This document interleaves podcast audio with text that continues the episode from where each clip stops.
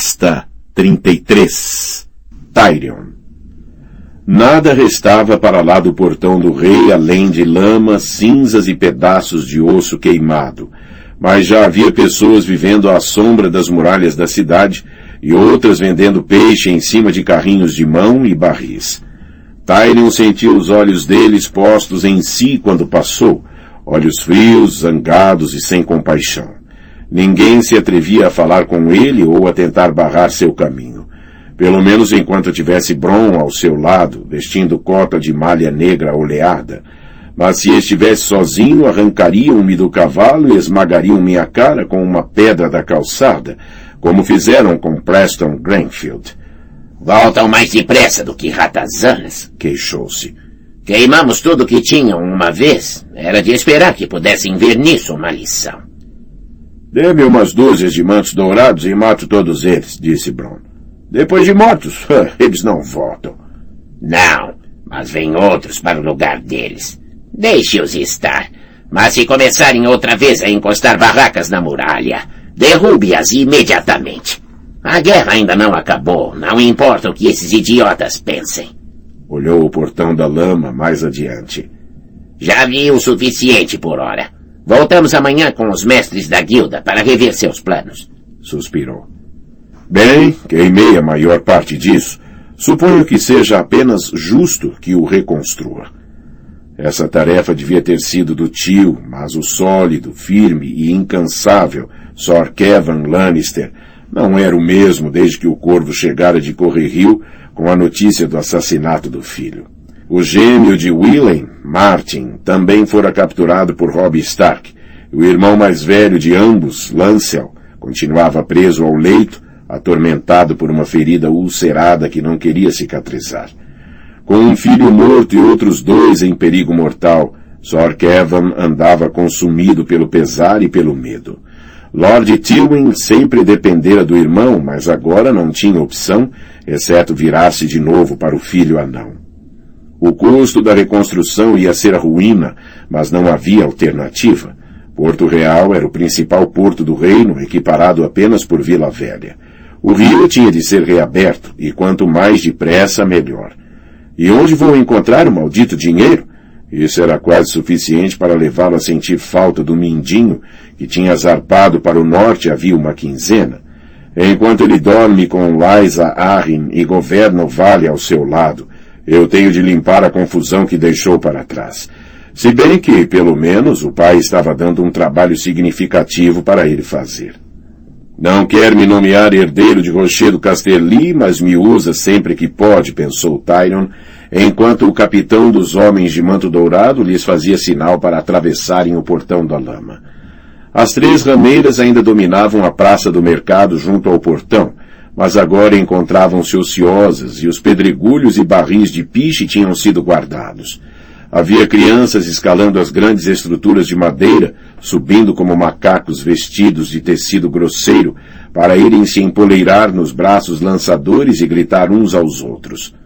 Lembre-me de dizer a Sor Adam para colocar aqui alguns de seus homens, disse Tyrion a Bron enquanto avançavam entre dois dos trabucos. Um garoto imbecil qualquer é capaz de cair e quebrar a espinha. Ouviu-se um grito vindo de cima e um torrão de estrume explodiu no chão meio metro à frente deles. A égua de Tyrion empinou-se e quase o derrubou.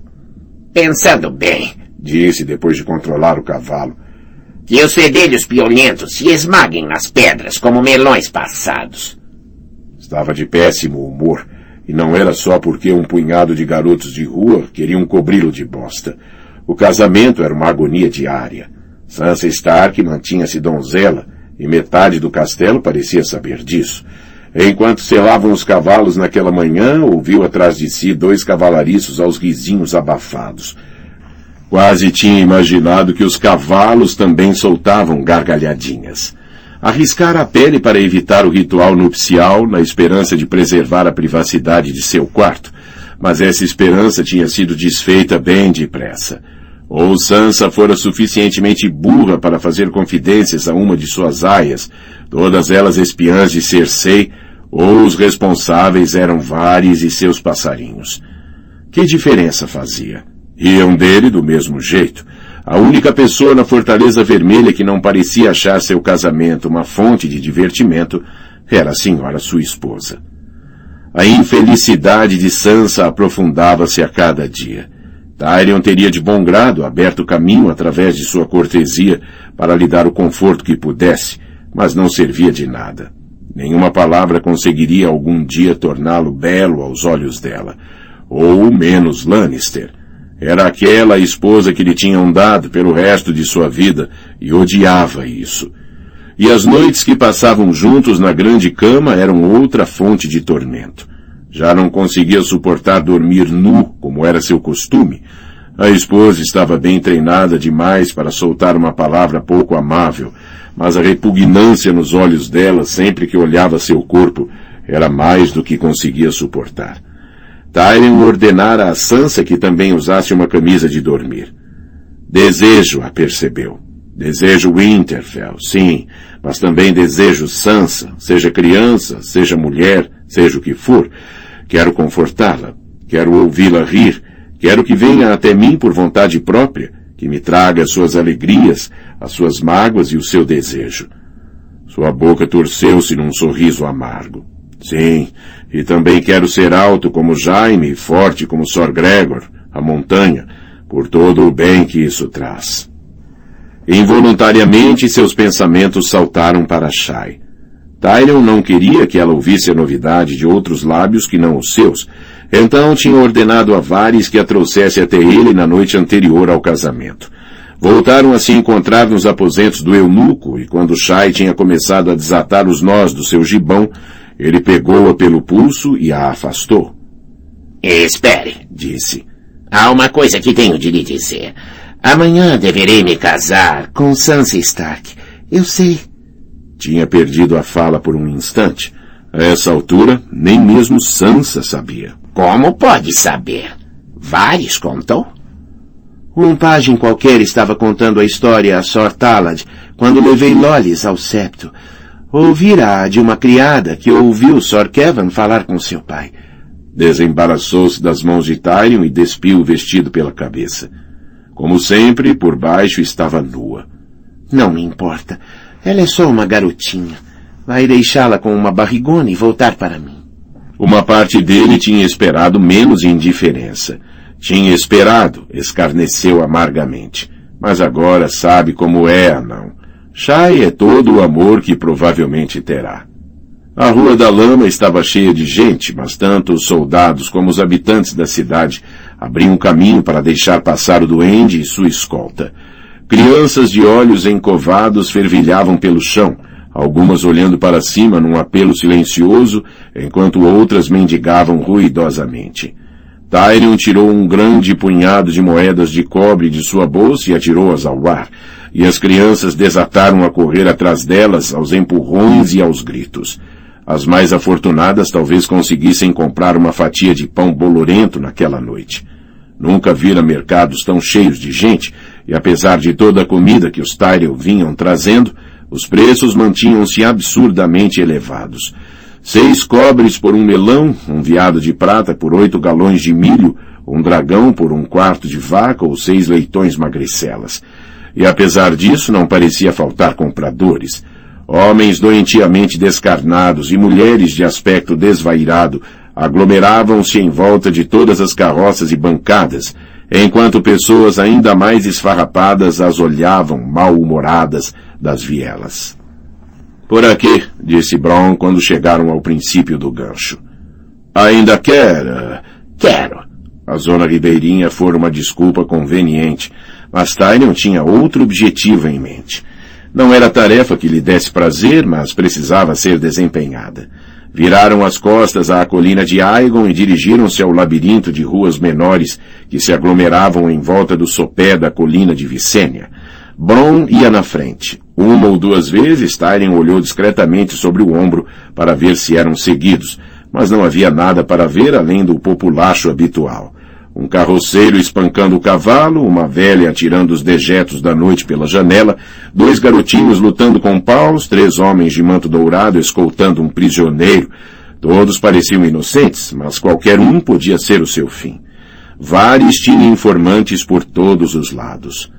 Viraram uma esquina e de novo a seguinte e atravessaram lentamente uma multidão de mulheres junto a um poço. Bron levou-o por uma ruela curva, por uma viela, por baixo de uma arcada bastante destruída. Atravessaram as ruínas de uma casa que havia queimado e levaram os cavalos pela arreata ao longo de um breve lance de degraus de pedra. Os edifícios eram próximos e pobres. Bron parou no início de uma viela torta, estreita demais para que dois cavaleiros a percorressem lado a lado. Há duas reentrâncias e depois um beco sem saída. O antro fica no porão do último edifício. Tyrion saltou do cavalo. Certifique-se de que ninguém entre ou saia até eu voltar. Eu não vou demorar. Introduziu sua mão no manto para se certificar de que o ouro ainda estava no bolso escondido. Trinta dragões. Uma maldita fortuna para um tipo como ele. Bamboleou-se rapidamente viela afora, ansioso para resolver aquilo. A taberna era um lugar soturno, escuro e úmido, com paredes embranquecidas por salitre e o teto tão baixo que Bron teria de se abaixar para não bater a cabeça nas vigas. Tyrion Lannister não teria tal problema. Àquela hora, a sala da frente encontrava-se vazia, exceto por uma mulher de olhos mortos sentada num banco atrás de um balcão feito de tábuas rudemente cortadas. Entregou-lhe uma taça de vinho amargo e disse, Lá atrás. A sala de trás era ainda mais escura. Uma vela tremeluzente ardia sobre uma mesa baixa ao lado de um jarro de vinho. O homem por trás dela não tinha um aspecto muito ameaçador. Baixo, ainda que todos os homens fossem altos para Tyrion, com cabelos castanhos que rareavam, bochechas rosadas e uma pequena barriga empurrando os botões de osso do seu gibão de pele de viado. Nas mãos suaves brandia uma harpa de madeira com doze cordas, que era mais mortífera do que uma espada. Tyrion sentou-se diante do homem. Saibam língua de prata. O homem inclinou-se. Era calvo no alto da cabeça. Senhor Mão, disse. Está me confundindo. Meu pai é a mão do rei. Receio que eu já nem sequer seja um dedo. Vai voltar a subir, estou certo. Um homem como você, minha querida senhora Shai contou que é recém-casado. Seria bom se tivesse me chamado mais cedo. Iria me sentir honrado por cantar em seu banquete. A última coisa de que minha esposa precisa é de mais canções, disse Tyrion. E quanto a Shai, ambos sabemos que ela não é senhora nenhuma, e eu agradeceria se você não dissesse o nome dela em voz alta. As ordens do mal, disse Simon. Da última vez que Tyrion tinha visto o homem, uma palavra ríspida fora o suficiente para deixá-lo suando, mas o cantor parecia ter encontrado alguma coragem em algum lugar. Provavelmente naquele jarro. Ou talvez fosse o próprio Tyrion o culpado por aquela nova ousadia. Ameacei-o, mas nada chegou a se seguir à ameaça. Portanto, agora pensa que não tenho dentes. Suspirou. Dizem que é um cantor muito dotado. É muita amabilidade sua dizer, senhor. Tyrion concedeu-lhe um sorriso. Creio que está na hora de levar sua música às cidades livres. Em Bravos, Pentos e Lis são grandes amantes de canções e generosos com aqueles que lhes agradam. Bebeu um gole de vinho. Apesar de ser uma porcaria, era forte. Ah, uma turnê por todas as nove cidades seria o melhor. Não quer negar a ninguém a alegria de ouvi-lo cantar. Um ano em cada uma deve bastar. Enfiou a mão no interior do manto onde tinha escondido o ouro. Com o porto fechado, terá de ir a Val do Caso para embarcar. Mas Bron vai lhe arranjar um cavalo. E vou me sentir honrado se permitir que pague sua passagem. Mas, senhor, objetou o homem, nunca me ouviu cantar? Peço que escute por um momento. Os dedos dele moveram-se habilmente sobre as cordas da harpa e uma música suave encheu a adega. Simon começou a cantar. Avalgou pelas ruas da cidade desde o alto de sua colina, por becos e degraus e calçadas para os braços de sua menina. Porque ela era o secreto tesouro, sua vergonha e seu prazer.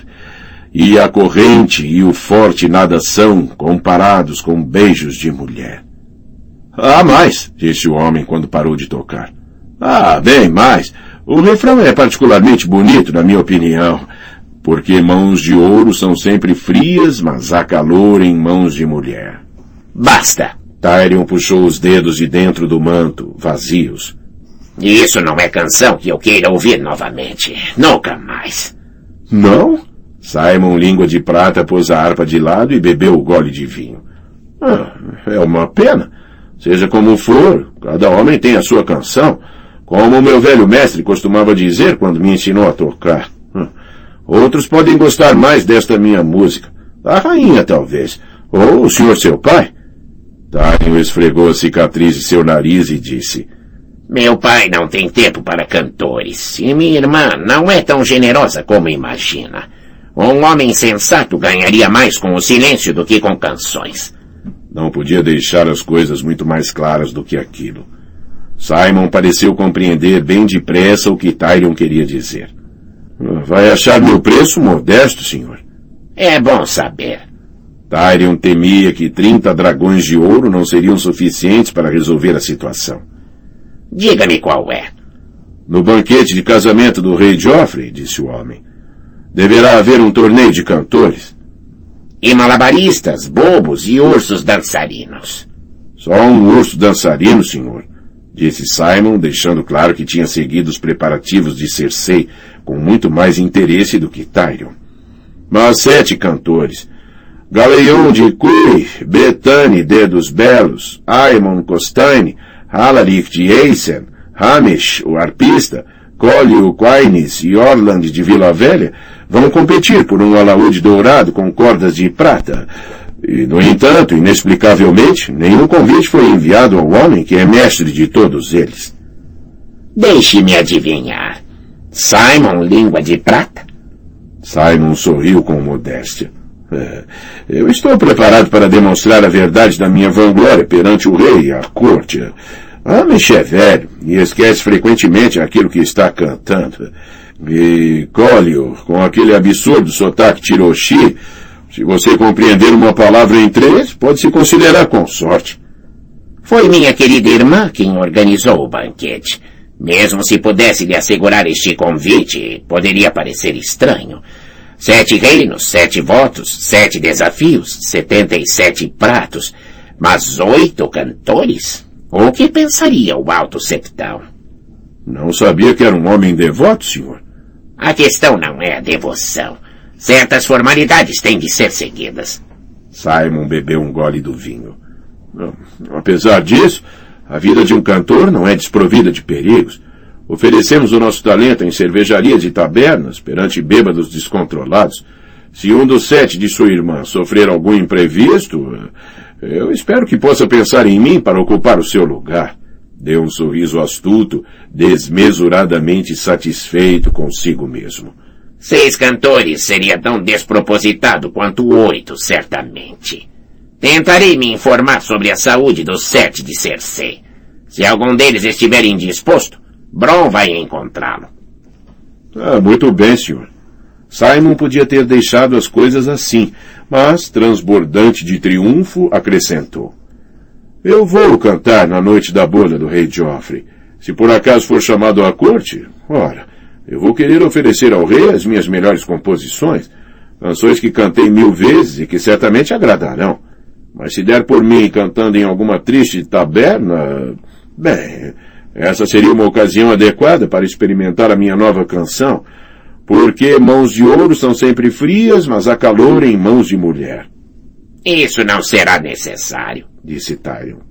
Tenha minha palavra de Lannister de que Bron o visitará em breve. Muito bem, senhor. O cantor barrigudo e perdendo cabelos voltou a pegar a harpa. Bron esperava junto dos cavalos na entrada da viela. Ajudou Tyrion a subir para a cela. Quando é que leva o homem para Val do Ocaso? Não leva. Tyrion virou o cavalo. Dele três dias e depois informe-o de que Amish, o arpista, quebrou o braço. Diga-lhe que suas roupas nunca servirão para a corte e que tem de imediatamente arranjar um traje novo. Ele virá com você a toda velocidade. Fez uma careta. Pode querer ficar com a língua dele. Ouvi dizer que é de prata. O resto dele nunca deverá ser encontrado. Bron deu um sorriso. Eu conheço uma casa de pasto na Baixada das Pulgas que faz uma saborosa panela de castanho. Ouvi dizer que tem todos os tipos de carne. Certifique-se de que eu nunca coma lá. Tyrion pôs o cavalo a trote. Gostaria de um banho, e quanto mais quente, melhor. Mas até esse modesto prazer lhe foi negado, pois assim que voltou aos seus aposentos, Podrick Payne informou de que tinha sido convocado à Torre da Mão. Sua Senhoria deseja vê-lo. A mão, Lord Tywin.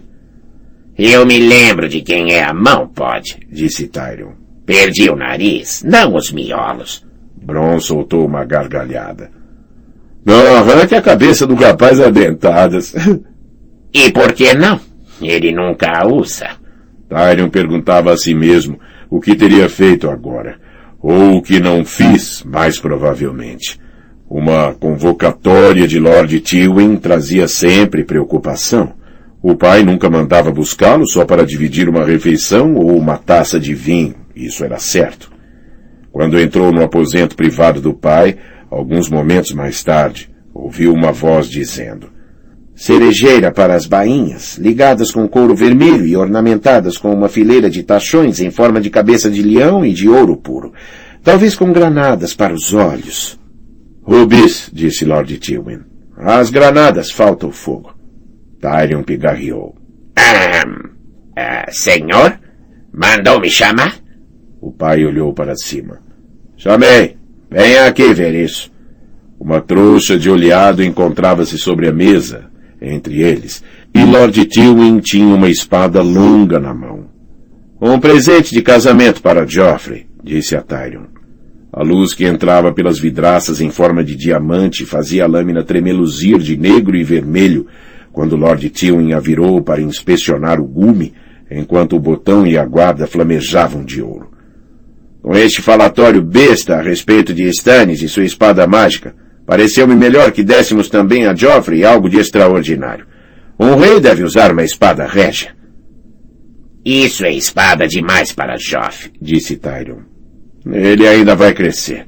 Tome, sinta o peso. Ofereceu-lhe a arma pelo cabo. A espada era muito mais leve do que se esperava. Ao virá-la na mão, compreendeu o porquê.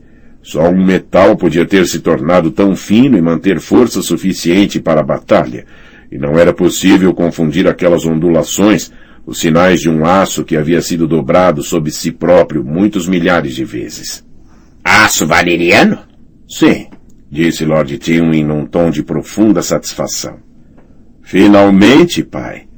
Lâminas de aço valeriano eram raras e caras, mas ainda havia milhares no mundo, talvez duzentas só nos Sete Reinos.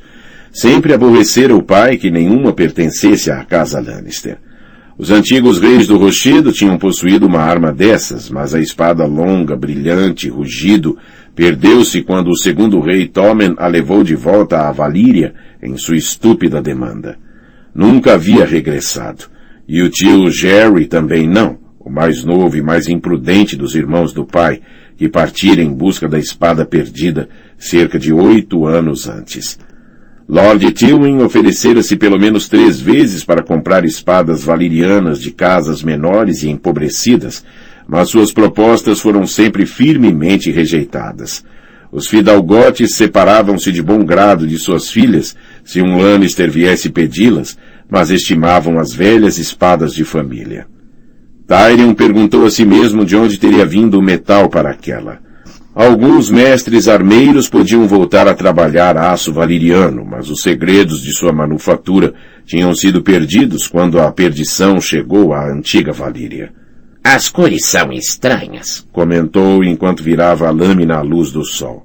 A maior parte do aço valeriano era de um cinza tão escuro que parecia quase negro, como era o caso daquela espada mas misturado nas dobras encontrava-se um vermelho tão profundo quanto o cinza. As duas cores enrolavam-se uma sobre a outra sem chegarem a se tocar, com cada ondulação distinta, como ondas de noite e sangue em algum litoral de aço. Como obteve esse padrão? Nunca vi nada parecido. Nem eu, senhor, disse o armeiro. Confesso que estas cores não eram o que eu pretendia e não sei se sou capaz de duplicá-las. O senhor seu pai pediu-me o carmesim de sua casa, e foi essa a cor que tentei infundir no metal. Mas o aço é obstinado. Essas velhas espadas têm memória, dizem, e não mudam facilmente. Usei meia centena de feitiços e clareei o vermelho algumas vezes, mas a cor escurecia sempre, como se a lâmina estivesse bebendo o sol dela. E algumas dobras não quiseram aceitar o vermelho de jeito nenhum, como pode ver. Se os senhores de Lannister estiverem insatisfeitos, voltarei naturalmente a tentar, tantas vezes quanto desejarem, mas não é necessário, disse Lord Tywin. Nisto servirá. Uma espada carmesim pode brilhar agradavelmente ao sol, mas a bem da verdade, gosto mais destas cores, disse Tyrion. Tem uma beleza ameaçadora e tornam esta lâmina única. Não há outra espada como ela no mundo inteiro, creio eu. Há uma. O armeiro debruçou-se sobre a mesa e desenrolou a trouxa de oleado, revelando uma segunda espada longa. Tyrion pousou a espada de Joffrey e pegou a outra. Ainda que não fossem irmãs gêmeas, as duas eram certamente primas próximas.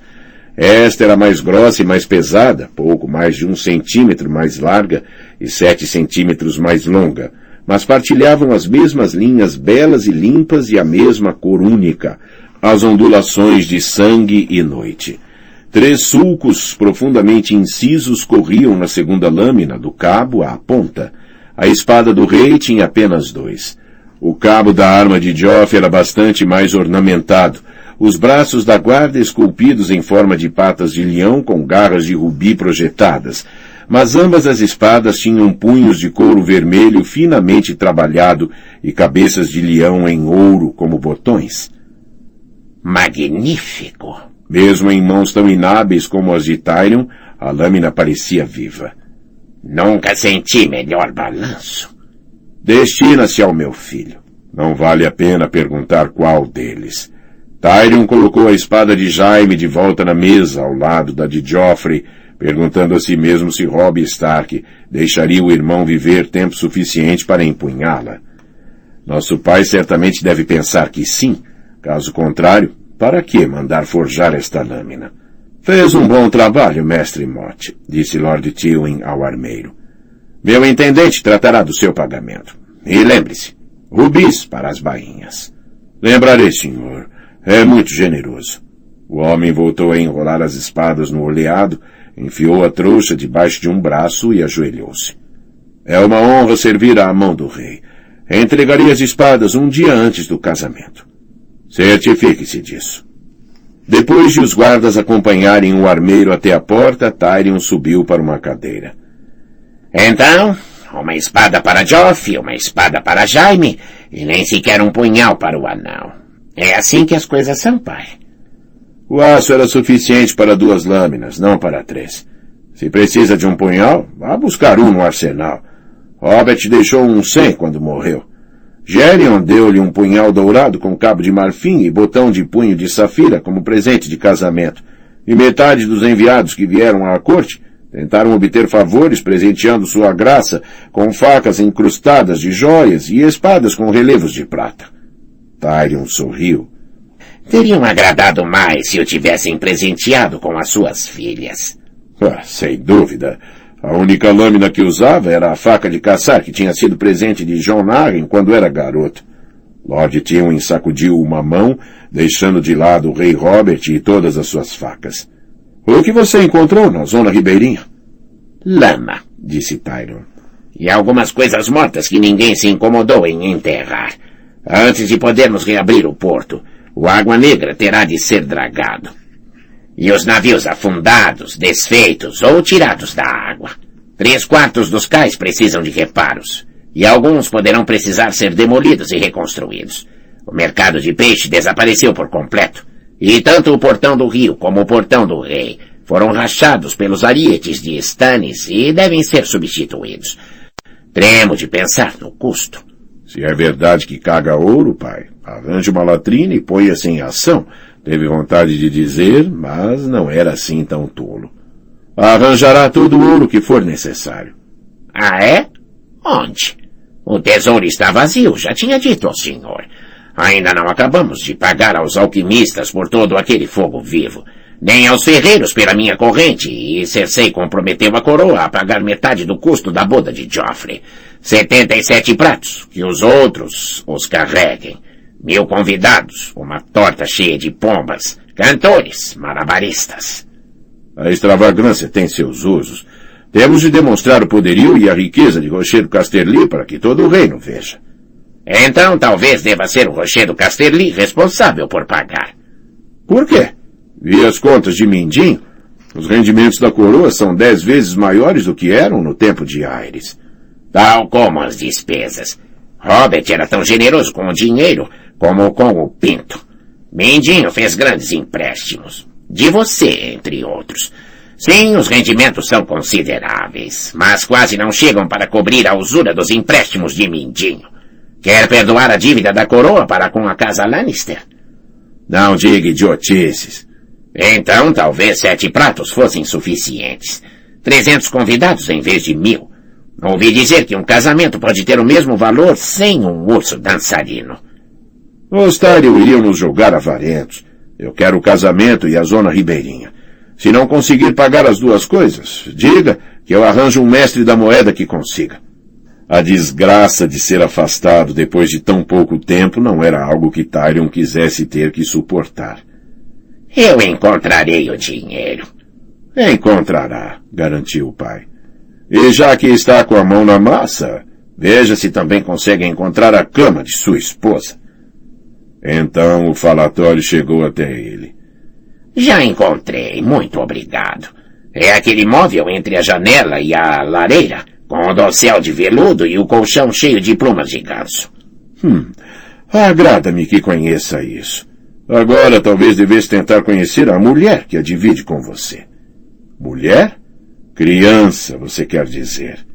Alguma aranha andou sussurrando no seu ouvido, ou tenho de apresentar agradecimentos à minha querida irmã. Tendo em conta as coisas que se passavam sob as mantas de Cersei, seria de se pensar que ela teria a decência de manter o nariz longe daquilo. Diga-me, por que é que todas as aias de Sansa são mulheres a serviço de Cersei? Estou farto de ser espionado em meus próprios aposentos. Se não gosta das criadas de sua esposa, mande-as embora e contrate outras mais do seu agrado. Está no seu direito. O que me preocupa é a virgindade de sua esposa, não as aias dela.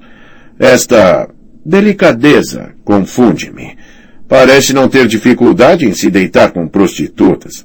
A garota está que é feita de outra forma?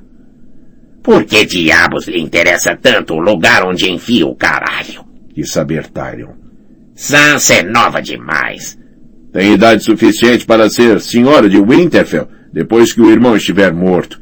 Tire sua virgindade e ficará um passo mais perto de obter o norte. Faça-lhe um filho e o prêmio está praticamente ganho. Precisa que eu lhe lembre que um casamento que não foi consumado pode ser posto de lado? Pelo alto septão ou um concílio da fé. Nosso atual septão é uma foca treinada que ladra lindamente quando recebe ordens para tal. É mais provável que o meu casamento seja anulado pelo rapaz Lua do que por ele. Talvez devesse ter casado Sansa Stark com o rapaz Lua. Ele talvez soubesse o que fazer com ela. As mãos de Tyrion fecharam-se nos braços da cadeira. Já ouvi tudo o que pretendo ouvir sobre a virgindade de minha esposa. Mas já que estamos discutindo casamentos, por que é que não ouço nada sobre as núpcias iminentes de minha irmã? Se bem me lembro, Lord Tywin interrompeu. Mestre Tyrion recusou minha oferta para casar Cersei com seu herdeiro Willas. Recusou a nossa querida Cersei? Aquilo deixava Tyrion com um humor muito melhor. Quando abordei com ele pela primeira vez o assunto da união, pareceu bastante bem disposto, disse o pai. Um dia mais tarde, e tudo mudou. Obra da velha. Ela intimida implacavelmente o filho. Vários afirma que ela lhe disse que sua irmã era velha e usada demais para seu precioso neto perneta. Cersei deve ter adorado isso. Lord Tywin lançou-lhe um frio olhar. Ela não sabe, nem saberá. É melhor para todos se a oferta nunca tiver sido feita. Veja se não se esquece disso, Tyrion. A oferta nunca foi feita.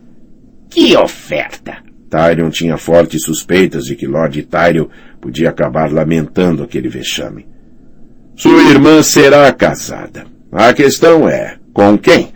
Tenho várias ideias. Antes de poder enumerá-las, ouviu-se uma pequena batida na porta e um guarda enfiou a cabeça na sala para anunciar o grande mestre Picelli. Pode entrar, disse Lord Tywin. Picelli entrou vacilante, apoiado em uma bengala, e parou durante tempo suficiente para lançar a Tyrion um olhar capaz de coalhar leite. Sua outrora magnífica barba branca, que alguém tinha incompreensivelmente aparado, estava crescendo rala e fina, deixando-o com disformes pelancas cor-de-rosa penduradas por baixo do queixo. Senhor Mão, disse o velho, fazendo a reverência mais profunda que conseguia sem cair. Uh, chegou outra ave de Castelo Negro.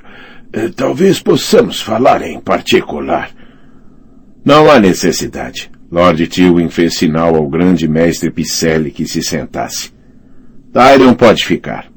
Oh, posso? Esfregou o nariz e esperou. Picelli limpou a garganta, o que envolvia bastante tosse e ruidosas escarradas.